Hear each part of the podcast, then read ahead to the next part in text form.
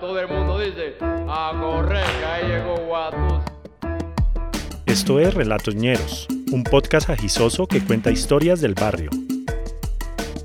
Caballero. Por una moto.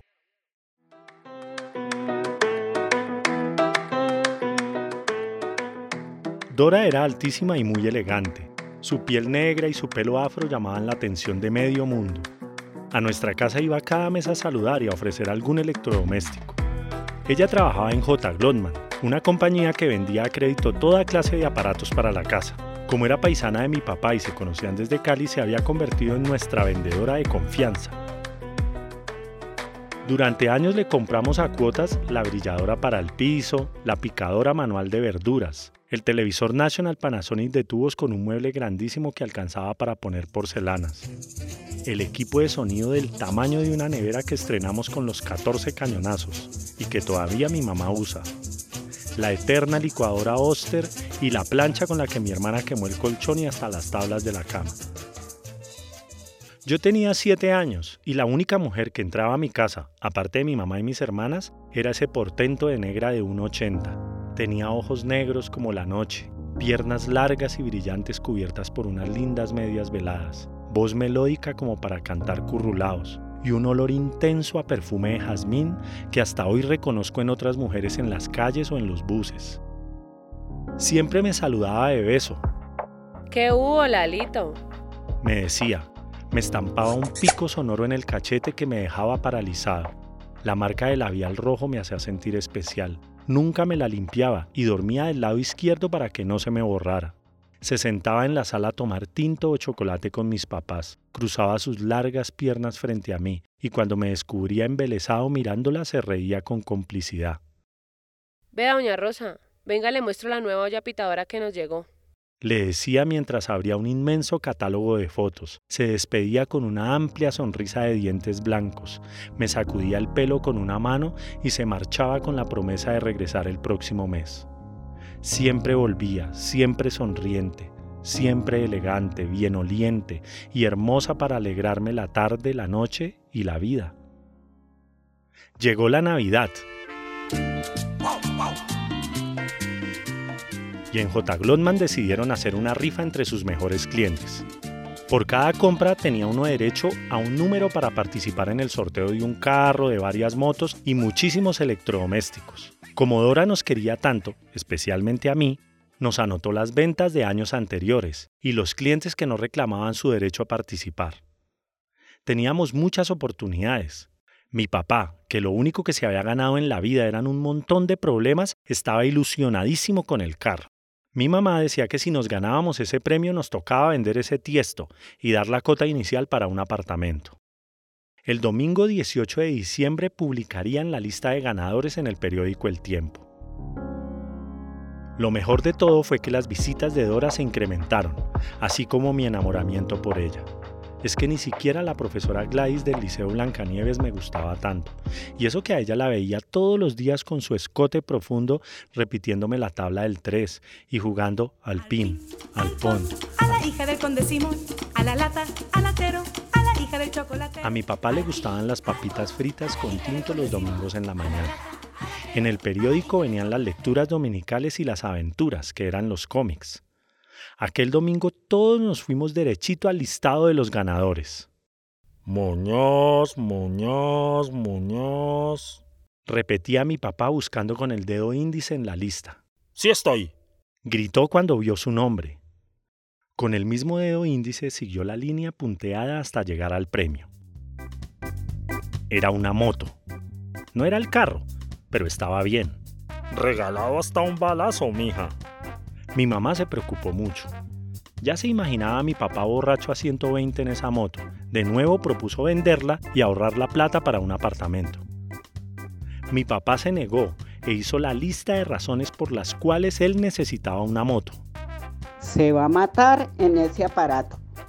Gritaba ella, mientras él corría por la sala con el periódico enrollado en las manos, simulando un manubrio de una moto. Mañana voy a recogerla, nos dijo. Mi papá manejaba un camión repartidor de cilindros de gas. Así que después del trabajo iría a recoger su premio y según él llevaría la moto en la carrocería hasta la casa. Hice una tremenda pataleta para que también me llevara. La verdad la moto me tenía sin cuidado. Yo solo quería ver a Dora, que seguro estaría en los almacenes entregando los premios. Madrugamos a las 5 de la mañana y salimos a vender gas por todo el sur y parte del centro. J. Glotman tenía su sede principal en la carrera 13 con calle 17. Llegamos tocando la campana del camión y hablando sobre las mejores marcas de motos. Que Kawasaki, que la Honda que es un avión, que la Yamaha que aguanta todo. Mi papá y su ayudante se bajaron para reclamar el premio y me pidieron quedarme en la carrocería esperando y cuidando el camión y los cilindros. Claro, estábamos en el centro. Me quedé juicioso y atento sin perder de vista a través de la ventana a las vendedoras. No veía a Dora, pero seguro al ver a mi papá saldría a saludarme y a darme un beso sonoro en el cachete.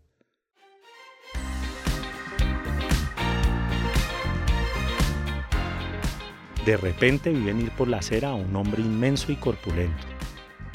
Caminaba contumbado hacia los almacenes con un afro espeso y contundente.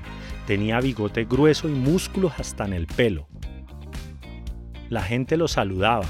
Guajiro, goleador, a medida que se acercaba pude reconocerlo. Fue emocionante ver a Iguarán caminar a dos metros de distancia. Era una gacela, una saeta, un jugador con clase de los que daba gusto ver.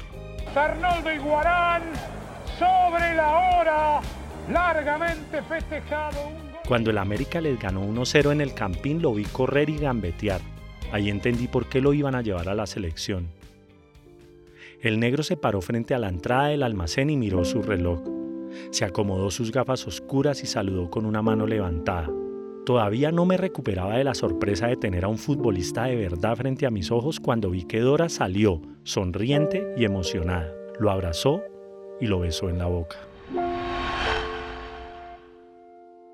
Una pausa y ya volvemos.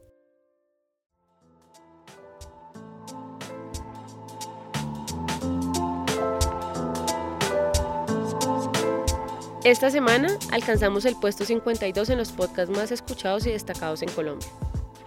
Esto nos hace muy felices y nos empuja a seguir trabajando en nuestro proyecto. Queremos ser los número uno y para eso necesitamos de nuestros y nuestras oyentes.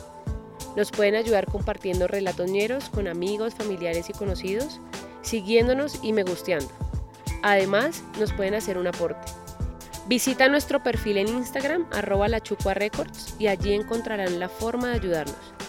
De vuelta, les enviaremos un saludo en uno de nuestros capítulos y se convertirán para siempre en nuestros ñeros y ñeras del alma.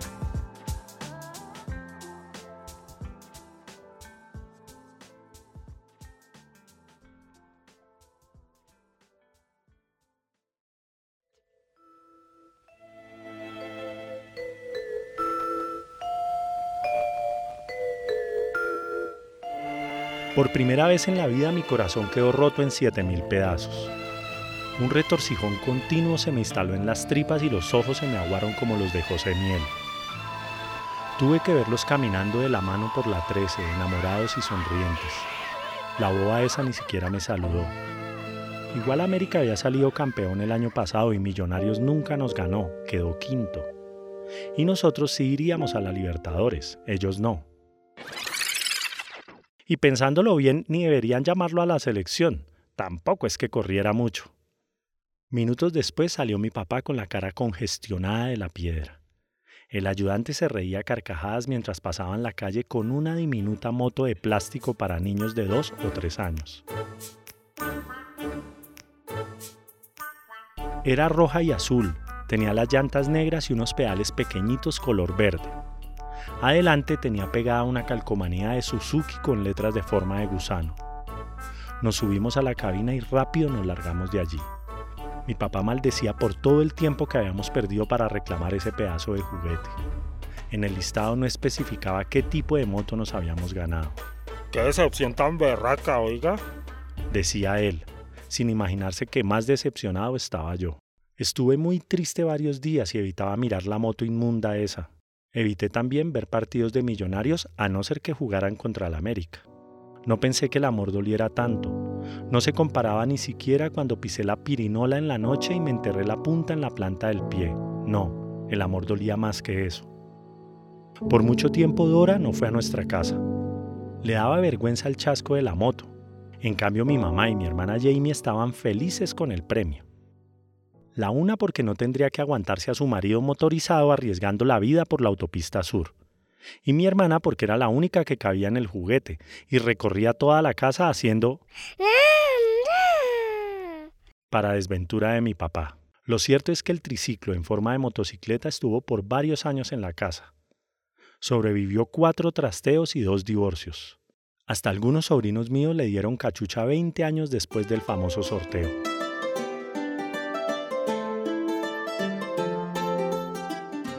Con los años mi corazón se pudo remendar. Perdoné a Dora y perdoné al Guajiro, sobre todo cuando él les hizo tres goles a Paraguay en la Copa América. Cuando voy a visitar a mi mamá, siempre me acerco a ese inmenso equipo de sonido con puerta de vidrio. A veces me parece que todavía tiene impregnado un poquitico de olor a perfume de jazmín. Nos pillamos el próximo miércoles.